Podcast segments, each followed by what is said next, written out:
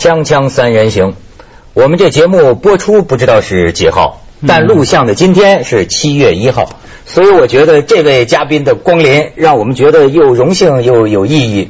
而且对我个人来说也感慨良多啊，哎特别有感叹。叶刘淑仪女士，据说应该怎么叫呢？叫叶太。叶太呃，要是在北京那边，可能就叫您叶太呃刘局长。应该是这样的。这留香港特区历史上嗯。首位第一位女性当保安局局长，我仰慕您这个当年这高官很久了。纪律部队纪律部队过去我们叫一哥，那个时候我们这新闻人都管叫一姐嘛，一姐叶叶叶太。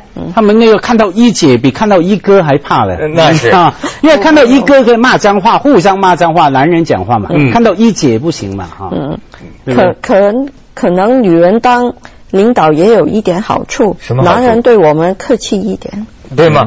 那管这些警察部队的、纪律部队的，你觉得一个女女性还是有优势的吗？嗯，女性可能一个优势就是比较关爱部下啊，细心一点，哦留意他们的士气。对留意他们的薪酬问题。对对对对 可是呢，面对呃部下哈，作为一个特别纪呃纪律部队的高官哈。呃，对着特别男部下，因为警察也有女的嘛，嗯不不只是男的嘛，哈。可是男的还是比较多，是吧？哈。那对于他们，他们那会不会特别欺负呢？没有没有没有。第一，我不是特别的凶。嗯第二，警队也有很多女性的指挥官，非常的出色啊。嗯我觉得当指挥领导最重要就是能果断，做事要果断。哎，你觉得女人你们有果断吗？果断，我认识很多都很果断，没错，我近些年来也没有渐渐发拖泥带现，水 没。错，男人还有一点哈，对对，实际黏黏糊糊的、犹豫不决的，往往是男人；真正英明果决的，往往是回避。问题啊。呃，对，那女人不回避问题。我们从那个分手就知道了嘛，永远是分手之后，男的会婆妈一阵子，拖拖拉拉。还会经常会打个电话回去嗯。啊，不晓得要做什么。女的要不回头的，嗯要么不分，一分就很果断，不回头。嗯，那么到后来您不当保安局长也是这个原因吗？走了就不回头。我是拿得起放得下的人呢。嗯嗯，怎么讲叫拿得起放得下？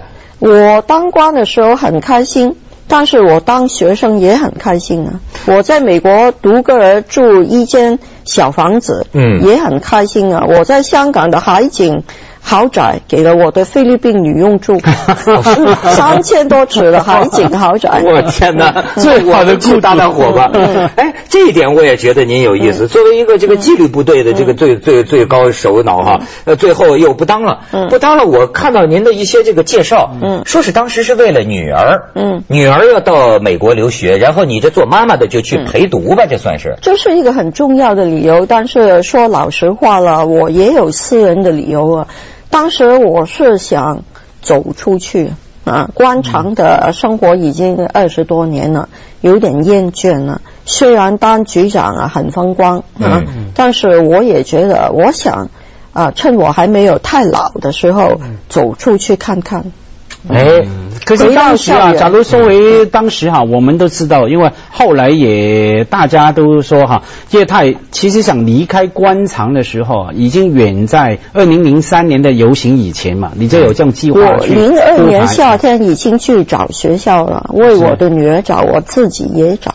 啊，啊。当然我是希望我可以功成身退啦，嗯。哈、风光一点离开了哈、要是我干的不好，呃，群众要求我下台，我自己也不会厚着脸皮留下来的，我不是这种人呢。啊，所以你意思是说，当时零三年事件就是对你，你这样说，对你呃呃游行。离开官场还嗯。还是有直接的影响的嘛？啊既然你看到游行之前我已经呃请辞了。嗯嗯。啊，已经呃不是说看到游行人多才请辞。啊不不不，我立法会的同事也有问过我这个问嗯。题，在公开辩论这个问责官员的时候，刘建一问叶刘淑仪，嗯你到底是私人理由离开，还是问责下下台的？嗯那么我说我是游行之前已经请辞，但是要是我干的不好，群众要求我下台，我也不会呃连斩权位。嗯，就是我二零零三年游行跟这个基本法嗯在香港的一些讨论有关系。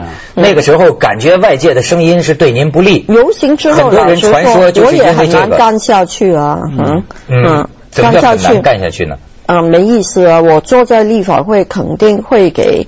所谓泛民派的议员攻击了，也没意思，没意思。哎，你看游行文涛，连后来游行之后，连董建华先生也脚痛了。所以当时整个气氛是这样。我刚才说我个人特别有感慨，今天，因为啊，坦白讲，二零零三年的游行啊，二零零三年年的今天啊，我这是走在路上嘛，哇，热的我汗蒸大。而且还拿着一面标语，好像对叶台有所攻击啊！对，游行对我的反叶台对喊喊口号，他当然有下台啊，从早喊到晚的 一直喊。那六年后镜头一转，我跟叶太坐在这里坐而论道，三人行。我觉得文涛啊，这你来香港好久了嘛，变成典型香港人，你也明白香港。居民了，你是对，很快很快，差几年。您原来是人民入境事务处处长，这事我还得咨询。归他管呢。对，这是那个香港的可贵就在这里。OK，我们做某个事情意见不一样，有冲突有矛盾是一回事。可是在这个事情不管有没有结束之后哈。我们就一件一件事情来谈嘛，哈，我那种自由包容的感觉，我觉得香港社会是非常重要。对对对，也是不是正是因为香港很注重包容啊，所以这次警察本来说游行嘛，突然又不游了哈，突然就因为是他们的一个处理了他们的诉求，一个赶回来了，下一页邓 一哥回来了啊，跟他们呢呃深刻的谈论了之后啊，就他们。觉得一个有诚意，所以就不游行。嗯，当然还有问题要要处理的，就是他们的薪酬的问题还需要处理。我们外界不太懂，一般以为就说是不是香港有几千名警察，本来说要游行，两万八千警察，两万本来要游行的 啊，不是游行的 要提出要求，就是说因为薪酬。呃，好像给人感觉说现在金融危机啊，特区政府说什么公务员要减薪，那么呃，警察就觉得你不应该减我的薪，我这个比较特别。啊，不是不是这样，其实有两个问题，第一是这个香港我们叫纪律部队的直系呃架构检检讨，香港叫检讨，这是二十年没有进行过了。嗯，那么其实不光是警察，其他的纪律部队也觉得。过了二十年了，他们的工作的负责性、危险性，呃，所受的压力都比二十年前沉重的多，应该来个调整。嗯嗯。那么政府做好了，有有一个独立的委员会做好了这个报告，但是政府一生经济不好，不好就无限期的压后，所以纪律部队就觉得政府是失信于他们。哦，问题的根由是这个。你说这要纪律部队上街游行了，那么维维持秩序、保安的 是另另一批警察吗？嗯，所以他们挑选是七一之前，他们本来是六月二十八的，六月二十八了，所以呃六二八就改了一个嗯什么大会。大会啊，讨论会，讨论会。啊，研讨会，对，这样就是和谐了嘛，就没有想接。其实就是一个胜诉大会。胜诉大会，申诉，申诉，申诉大会，抱怨，苦水大会，苦水大会，这就可以对话了。对，不过您刚才讲的，我倒真是觉得，像作为大陆人来说，你看香港市民，嗯，说起来可能对警察还经常有一些投诉，嗯，但是我们大陆人刚到香港，对香港警察印象太好了，非常好啊。我对香港警察到现在都好，首先是身材好，嗯，穿的那个警服啊，帅呀。身材你们北方人更好。没有，我们北方包括台湾都。得减肥，有点肚子。嗯，那我的女儿在美国生活了六年了，回来就觉得香港警察非常有礼貌，有礼貌，非常的愿意帮市民问路啊，哈。嗯，美国啊。休想休想，不可能啊！是啊，啊，通常都是很胖的警察，因为他们跑不动啊，有什么问题就开枪。他们开枪很容易的。没错没错，美国净出这个事儿，随便开。你没有听叶太的，那女儿住在加州，啊，加州的那些黑呃白人警察经常都黑人开枪嘛。纽约更厉害呀，有一个黑人回自己的家，给纽约的警方开了四十枪啊。哎呦，我是看到这个新闻，有这个新闻，你记不记得呀？对对对，就是在自己的家下面东东装西望，就给警察开了四十枪。所以你看，咱们香港警察只有别人冲他们开枪。记下广告，枪枪三人行，广告之后见。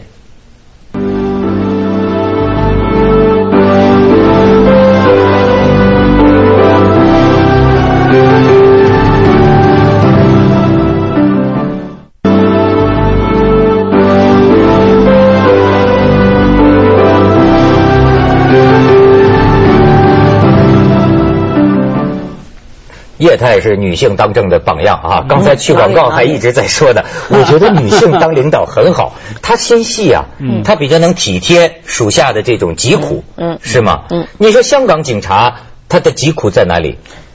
嗯，很多苦水啊，比方很多日常很多厌恶性的工作都是他们做的。马朝辉，你叫厌恶性的工作，厌恶就比较烦的、讨厌的、厌恶的工作。你记不记得最近有一间医院丢了一个婴婴儿的尸尸体哈？找不到一个小孩子尸体遗失了啊！因为后来呢，就有人说那个尸体啊，可能被当作垃圾处理，垃圾啊，垃圾啊，拿去那个堆填区啊，拿到丢到一个地方找不到了啊，又臭又脏，都是警察去捡。美国休想啊，谁会做的。就是那当时呢，就说好吧，那动员警察全部一排一排，在整个垃圾的整个区域里面啊，一串一串的土地去找找那个尸体。嗯，那个场面是让大家觉得啊。在那个时候觉得，哎，那个警察是真的呃了不起啊，那种服务人群哈。对对对。对啊，可是我话说回来，每次我被警察抄牌也是 非常的痛恨。我特别痛恨啊，文涛啊，在你在很痛恨，为什么痛恨啊？文涛，你在香港没开车是吧？我不晓得你在内地有没有被抄牌的经验。我在内地没有这种经验哈。我觉得香港警察的确越来越有礼貌。可是有时候太有礼貌是不好的。我在美国就已经很痛恨。你在美国被美国警察抄牌之后呢，他总是对你很有礼貌，然后呢就抄完牌给你说，OK，Have a nice day，祝你一天过得很好。好像那你心情更差嘛。我已经被你抄牌，你对我非常有礼貌，还祝你今天过得很好。那想不到香港现在也是这样子哈，你知道抄完牌很有礼貌，然后还跟你道歉，不好意思啊，抄你牌啊，你不要介意。我真想把他抓住。呃，这样还要埋怨，我觉得过分一点。那就刁民。但是我明白，我每个星期天抽一个晚上见市民的。嗯。有一次有一对夫妇，嗯，从元朗出来找我，嗯，就是投诉抄牌的事情。对 呀，他走错了嘛？你是港岛区的嘛？那新界区。因为我从前是警察的上司嘛。对对对。我就坐在听。啊，他们呢埋怨了呃一回之后，自己也觉得不好意思。其实没有什么可以再处理的了，他们就投诉了。对，就投自己不他不爽嘛。但是我在香港，我们去机场的时候，有的时候那个超速，我就对香港警察，因为我们有对比啊。我跟你讲，几那是几几年前的事情了。那我就当时我就觉得，世界上有这么好的警察吗？因为就是说，他抄你的牌啊。抽完了之后，那个我我就觉得当时我的这个司机啊，我们公司的司机怎么敢跟警察这么说话呢？说快点快点，我赶飞机啊！警察然后哗哗哗哗哗，然后然后说你注意点，前面还有摄影机呢啊！我说还尽管是被抄牌，但是怎么会这么好呢？话分两头说，我们的警察资源训练都比较好，我们的资源多得多，比起内地公安，嗯，全国的公安我听说是一百九十万。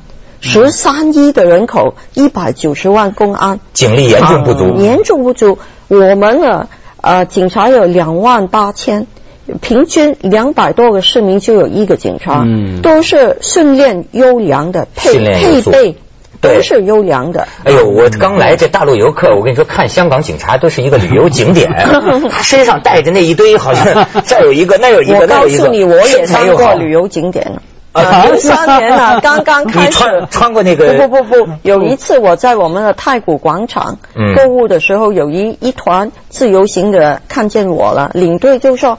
这位就是香港的保安局局长，那么我就变成了景点，大家就跟您合影了。那么我就我就说欢迎你们来香港消费啊，欢迎你们多来啊。但是按说警察呀，就像我原来在内地也采访过公安，就感觉是压力非常大的一种工作，而且就说每年多少人你再一查多少人牺牲啊，嗯，就就就就就死了就没命了。我听说广东省每年死。四五百个警员，嗯，香港没有这么多，所以只剩一百九十万，本来很多。但是香港的警察他挣钱比一般的公务员应该是高的，高一点。就是在呃外国也是一样的，在美国警察、消防员都是比较高的，因为危险性危险性比较高，而且招募困难。是吗？哎，可是叶太要问你一个问题了，说到危险性哈，因为最近讲到警察要不要调薪啊？嗯，警察就说我们要独立来调查，我们要不要调薪？因为我们比其他工作都危险。那消防员就很不服气了，嗯 啊，就说什么话？到底警察危险还是消防危险啊？我们要评评理。那大家就吵了一下哈，我想听听你的看法啊，消防危险还是警察危险呢？两个都危危险。最近有一个火灾，也不是两个消防员很快就牺牲。对对对，一死就两位。是啊，很可怜啊。都有危险性，可是他们现在是不是说自己不危险？是对比谁比较危险呢？嗯，这个很难说。但是我们定定纪律部队公务员的薪酬，肯定考虑危险性。嗯，还有就是有没有招募的困难。嗯，其呃其实这次的薪酬呃调查了，除了纪律部队有两个文职，也打算提高一点，就是因为招募有困难。第一是兽医，嗯，政府请不到兽医。哦，没有。第二就是政府律师。啊，政府律师，因为私私人机构的薪酬高嘛，对，在挣钱多，政府需要考虑的哈。嗯那么纪律部队当中啊，肯定最危险是警察以及消防了。从前我的部门的入境处就是因为呃殉职的人比较少啊，殉职的就入境处嘛，死的人少，所以薪水文职一点呢。八十年代他们是最低的啊。我当呃处长的时候。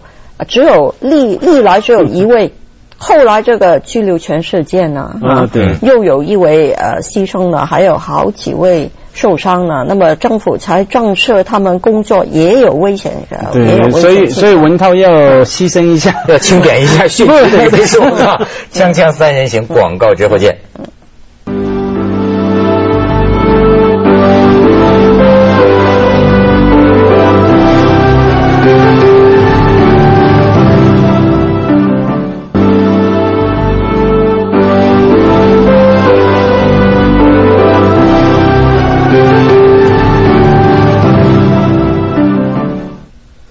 而且我比较啊，你像那个我们大陆内地的这个警察和香港的警察呀，他除了衣服不一样是吧？他还还有很多不一样。那么我第一次来香港，好像在大陆一个城市，你看，他有好多穿制服的人。比如说查这个无牌小贩这是什么城管 在穿着一种衣服，又什么工商局的一种衣服，税务局的一种衣服。后来我初次到香港，我发现呢，街头站一个警察，要不说他们压力大吧，什么都归他管。是吗？阿发不止，文涛不止，就甚至丢丢个猫、丢个狗也找他，然后说是什么无牌叫走鬼嘛，无牌小贩他也去追啊！不不，就是无牌抓小贩不是警察的，另外有是另外的是吗？徐环环徐环署啊！香港你说穿制服的人路上也蛮多的，警察当然人数的比例不一样哈，警察是经常看到，还有一种啊，香港很难听的叫做咖啡妹、咖啡仔。穿咖啡色衣服，有点像你这样 咖啡色，专门抄牌的，管交通的，对对对啊，抄牌的，那不算交通警。啊，不算交通警，可是他负责呃，traffic warden，对，英语来讲，负责管这个交通的督导员，对，督导员，然后还有循环署的，就抓小贩的，种种有不同的制服部队，可是都有一个共同点，都把制服穿的蛮好的，对对，那这一点是我偶尔去内地啊不解之谜啊，嗯，有时候看到一些应该是公安吧。我就经常怀疑，以为是山寨版。这也是有点有个资源的问题。什么？你看是什么的城市啊？要是这个大城市资源多的，都可以穿得很帅啊。要是小市镇呢？当然训练也不像香港这么上轨道了。嗯。呃，香港的警方跟这个大陆的这个公安之间也经常有很多交流，嗯，频密，嗯，频密。你比如说，我记得他们就曾经讨论过，就是好比说，这个警察有的时候什么叫经过训练？嗯，比如说你在哪种情况下可以拿枪，哪种情况下可以开枪？嗯，好像是你比如说香港警察，有时候我们看电影，他嘴里就有一套话的，是不是？你可以选择沉默，怎么怎么怎么样？现在我们相互的训练很多了哈，也有香港的警员呢。呃，入境处的人员去公安大学学习，嗯，也有的，就互相都有经验，可以可以交流。内地的呃出入境管理啊，就跟我们呃相互影响。现本来他们的出入境管理是边检的武警啊，现在都文职化了，专业化了。